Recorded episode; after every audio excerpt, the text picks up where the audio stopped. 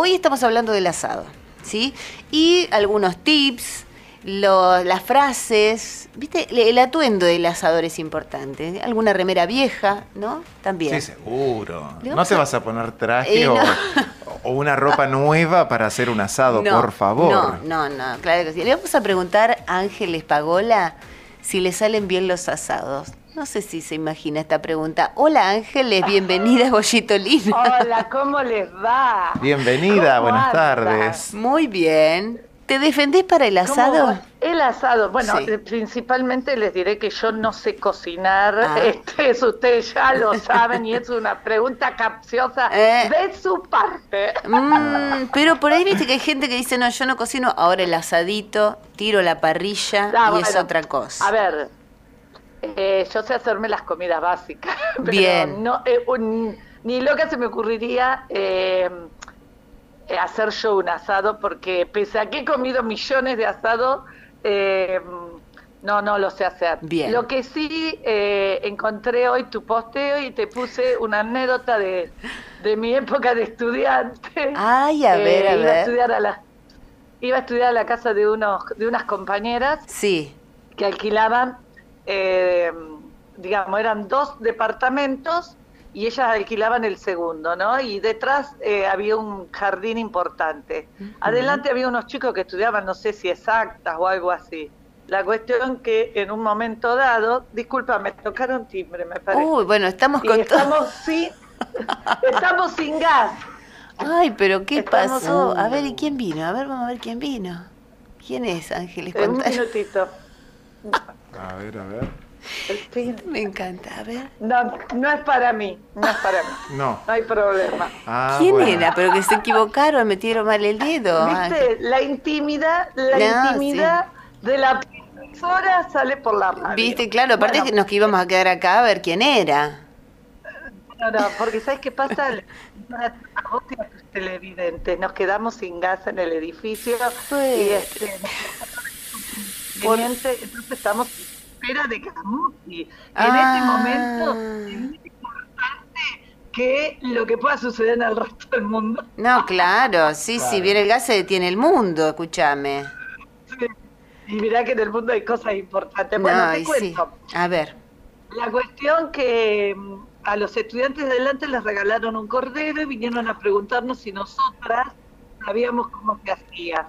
Bueno, las tres nos miramos y yo, así como una cuestión instintiva de lo que había visto en mi casa alguna vez, dije, mira, yo creo que se pone así, así, y que se lo acerca un poco de golpe a las brasas y luego se lo retira y después se lo va acercando nuevamente de a poquito para que no se arrebate. Ah, Bah, qué raro. eso fue a la noche que cocinaban el asado. Yo me volví a mi casa a la tarde, como siempre, el otro día a la mañana fui a estudiar y a media mañana los chicos nos fueron a decir que les había salido excelente bajo nuestras indicaciones. Muy Ah, bien. Parece que para dar la receta pues, Eso. somos buenas. Directora de asados, Toma. ¿viste? Exacto. bueno, Sí, profe, sí, sí, sí. ¿qué tenemos para la clase de hoy? Bueno, me habías pedido algo de estancias que no hubiéramos hablado del partido de. Tandil. Entonces se me ocurrió la estancia La Azucena. Ah, Nunca hablamos de la estancia La No. Azucena. No, no. Primero es una estancia que no está abierta al público, este, es muy bonita, en realidad hoy eh, es mucho más chica de lo que fue en, sus en sus inicios. La estancia Azucena está entre el, entre el, digamos, yendo para Juárez, este, por la ruta 74, ¿no? Está este, el paraje cuatro, cuatro caminos, ahí se gira a la, yendo de Tandil, se gira a la izquierda, se encuentra el pueblo con, la mismo, con el mismo nombre, que es la estación además, que es, eh, que es producto de una estación, que la estación Azucena, que surge el pueblo, y luego se sigue por un camino de tierra unos kilómetros más y se llega a la misma estancia. La estancia tiene una entrada que hoy es una entrada mm, más que nada para el personal que, o para todo lo que tenga que ver servicios y demás, inclusive donde vive el encargado, que en sus orígenes, en ese lugar estaba el casco de la estancia. Porque esta estancia hoy, que pertenece a los sucesores de Mercedes Aarón de Anchorena, ¿no? En un primer momento fue, bueno, de Domingo Anglada, y luego de varias idas y venidas terminó en manos de José Buteler, un francés que había venido a la región, había realizado una gran cantidad de tareas como inmigrante, había traído a sus hermanas también, y finalmente consigue, después de mucho trabajo, comprar esta, estas tierras, que eran algo más de 15.000 hectáreas de campo, ¿no? Y eh, se instala con sus hermanas. Para que vos te des una idea, el casco era en realidad una serie de ranchos bajos, de paja, con algo de ladrillo, pero no es que digamos, no estamos hablando de la estancia. Claro. Eso era una estancia en aquellos años. Bueno, al tiempo de, hay una fecha que todavía se mantiene en uno de los edificios antiguos de la, de la estancia, en el frontis, que, se, que dice 1843, no se tiene referencia a qué hace mención esa fecha, nunca lo dijeron los, este, lo dejaron por escrito lo comentaron los Butterler. Bueno, la cuestión que mm, Juana y Nieves Butterler son las eh, hermanas de este señor y van a vivir eh, en, el, en, la, en, la, estancia el tiempo que eh, viva su hermano. Cuando el hermano muere, ellas venden la estancia, ¿no? Y a la venta de la estancia este, se van a vivir a Buenos Aires. La estancia tiene mucha referencia a Butterler porque, por ejemplo, el Cerro La Juanita, ¿no? Eh, que está dentro de lo que fue la Azucena, eh, hace referencia a una de las hermanas de Butterler. También San Nieves, otro espacio, otra, otra de las su estancias en un momento opuesto de la estancia La Azucena, eh, también hace referencia a la otra hermana de Butterler, y el nombre ya venía. Él compra la estancia con el nombre de la Azucena y no lo cambia, obviamente, porque ya sabemos que es mala, no es de, digamos, es, de muy mal presagio eh, cambiar los nombres a las estancias. Como cábala se continúa ahí. ¿Esto hay algún antecedente de alguien que le ha cambiado el nombre y le ha ido mal? Sí, en la, en la estancia de Lobos, la Candelaria, le cambiaron el nombre y le fue muy mal. Podemos ahí tener un buen ejemplo. Bien. Bueno, la cuestión que María Mercedes, perdón, yo dije Aarón, de, apellido que en realidad es castellanos, Aarón era su padre, que fue uno de los primeros eh, eh, organizadores de colonias, en, de colonias de inmigrantes en, eh, en la zona de de la Mesopotamia argentina. Ella era hija de este hombre, María Mercedes, y se va a casar con Anchorena.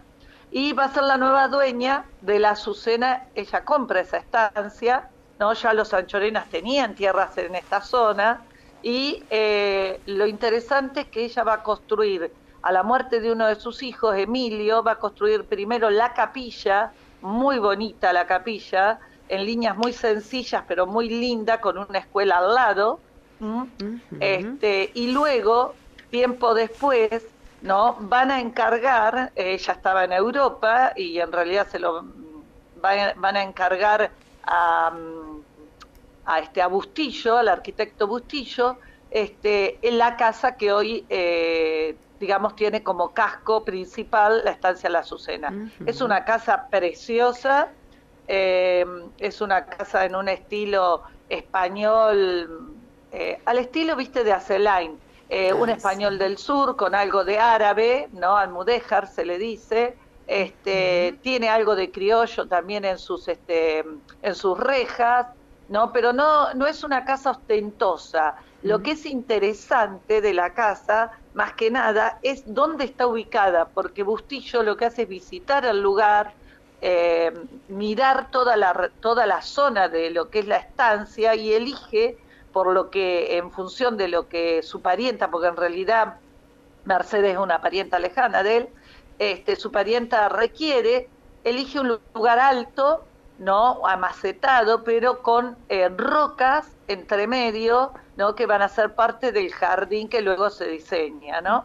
este, la, la, el casco va a quedar arriba, ¿no? de, ese, de esa meseta y bueno, este, eh, es interesante porque eh, hay habitaciones eh, bellísimas, muy bellas, este, diseñadas e inclusive eh, se han cambiado en el tiempo su, su, mobiliario, pero se mantiene cierto diseño de época y allí ha parado este, un, por ejemplo, un presidente de Brasil como Getulio Vargas, para que te des una idea de lo importante que es este, esta estancia. ¿no? Ángeles, ¿has entrado a, la estancia? Sí, sí, sí, la conozco, la fui dos veces. Ah. Y, pero bueno, eh, no está abierta al público. Yo tuve la suerte de ir dos veces porque, bueno, mi ahijada es este, una de mis ahijadas es hija de, del encargado general, entonces, bueno, ah. uno a veces ha podido por ello asistir. Em, en realidad, cuando muere Mercedes, la estancia queda en manos de Leonora Anchorena del Uro, María Mercedes Anchorena, viuda, viuda de un duque, del duque de Fernán Núñez, este, y este duque Fernán Núñez, eh, que en realidad era hijo de Manuel Falcó y Álvarez de Toledo, vos fíjate, es algo así como pariente bastante cercano del actual rey de España.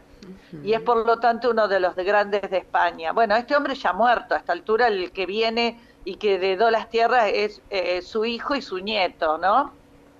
Que vienen en verano. Y por el otro lado también eh, un otro Anchorena, José Evaristo Anchorena. Eh, Siempre Verde, otra estancia importante de, de, la zona, perteneció a la Azucena, pero en la sucesión se ha ido subdividiendo. También, por ejemplo, el padre Solacuña, eh, viste la de la modelo, es parte de esta sucesión. Digamos, hoy son son mm, eh, fracciones de campo mucho más eh, pequeñas que las 15.000 o un poco más que fueron en sus inicios. ¿Y hoy la, estancia está cerrada? está ¿Tiene alguna actividad? es una es un bueno, las diferentes, eh, los diferentes, no sé cómo se trabajan en este momento, pero me parece que se, se trabajan en conjunto las tierras, ¿no? Se administran en conjunto y en general eh, son agrícola, ganadera y en un momento tenían también tambos, pero hay más agricultura que ganadería. Eh, algo que sí en un primer momento a Mercedes Anchorena Mercedes de Anchorena le interesaba mucho era la cría de ganado mm, caballar porque su o sea equino porque su hijo Emilio el que después fallece era un amante de los caballos y también había iniciado una cría de caballos en, la estancia que ella continúa y que la estancia también ha continuado al día de hoy. Tiene un, una, digamos una cantidad de, de, caballos bastante importante pero siguen creo que ahora es más agrícola que ganadera y han cerrado algunos tambos este, por las diferentes razones que todos conocemos en, los últimos 30 años. También em, tiene una explotación canterista en un momento, la tuvo, no sé ahora, creo que no, pero la Juanita fue una de las canteras más importantes de Tandil, donde la mayoría de, o sea, estaba dada en en alquiler para que la explotara otro, a la producción canteril, ¿no? Y allí había mm, dos, este, dos pueblitos, digamos, dentro de la Juanita que, como los habitantes eran anarquistas, le habían puesto Polo Norte y Polo Sur a los nombres de eh, los dos pueblitos. Acá Vilma, este, mira, parece... La alumna Vilma dice el Aras Catriel de caballos. Sí, muy bien, muy bien, gracias. El Aras Catriel de caballos, muy bien. Sí, sí, sí, exacto. Este, después, em, ¿qué otra cosa te puedo contar sobre la Azucena? Bueno, eh, algunos de sus descendientes hoy, por ejemplo, la que se queda con la parte que corresponde al castillo, o también llamado castillo o casona o este o casco de estancia, eh, es hoy una de las personas que este, está a cargo de eh, el museo, digamos, de cómo te podría, cómo podría explicar al público en general, pero digamos algo así como una organización de museos que hay en el país a nivel eh, de arte a nivel nacional. Ella es la encargada. De esa, de esa selección, inclusive es una mujer que viaja a Europa, para ponerse al tanto de los nuevos, eh, de las nuevas este, líneas en arte, en bellas artes, ¿eh? O sea, más que nada pintura, arquitectura y escultura. Y bueno, ella en general viaja y trae al país las nuevas modas que, que existan. Es una mujer que ha perdurado en el tiempo más allá del apellido y de los cambios de gobierno. ¿no? Ángeles, tenemos que ir a hacer algún recorrido y, y, este con cámaras. A, a Azucena, Sí. a Azucena lamentablemente no vamos a poder ir. ¿Y alguna este, otra? ¿A la- cuál?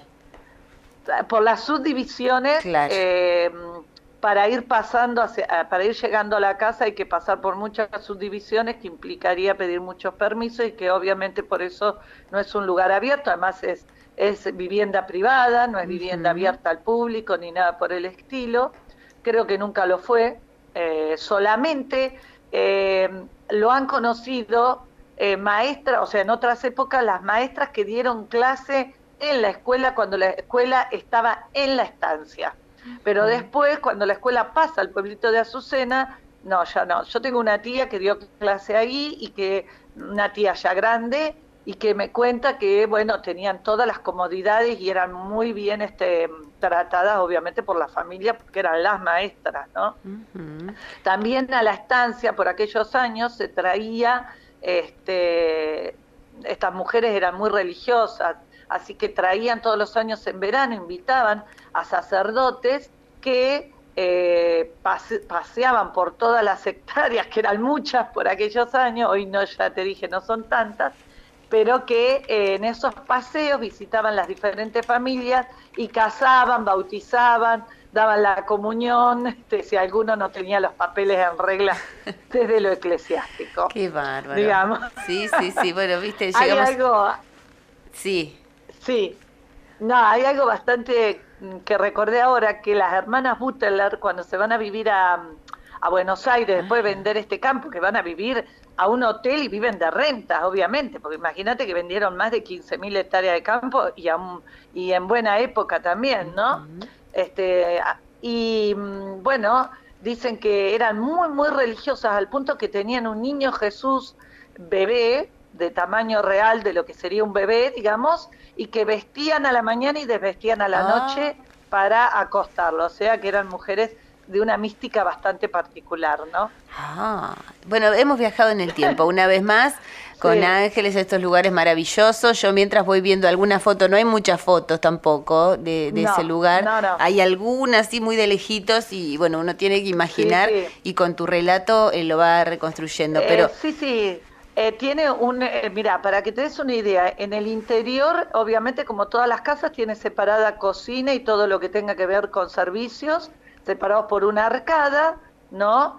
Este, que cuando vos, una arcada con arco de medio punto, que uno se adentra en ese espacio y un hacia la izquierda tiene lo que es servicios, cocina, etcétera, paradería, carnicería, todo ello, ¿no? Y del otro, hacia la derecha está la casa con eh, los diferentes comedores, ¿no? Porque a veces hay un comedor de niños, un comedor de adultos, eh, este creo que tiene comedor de niños y de adultos, y también tiene un gran, tiene dos o tres living importantes, escritorios y las habitaciones ricamente ornamentadas. bueno, ahí está. Claro, vos eh, pudiste ver y nos podés contar. Qué bueno esto, Ángeles. Ha sonado el pip.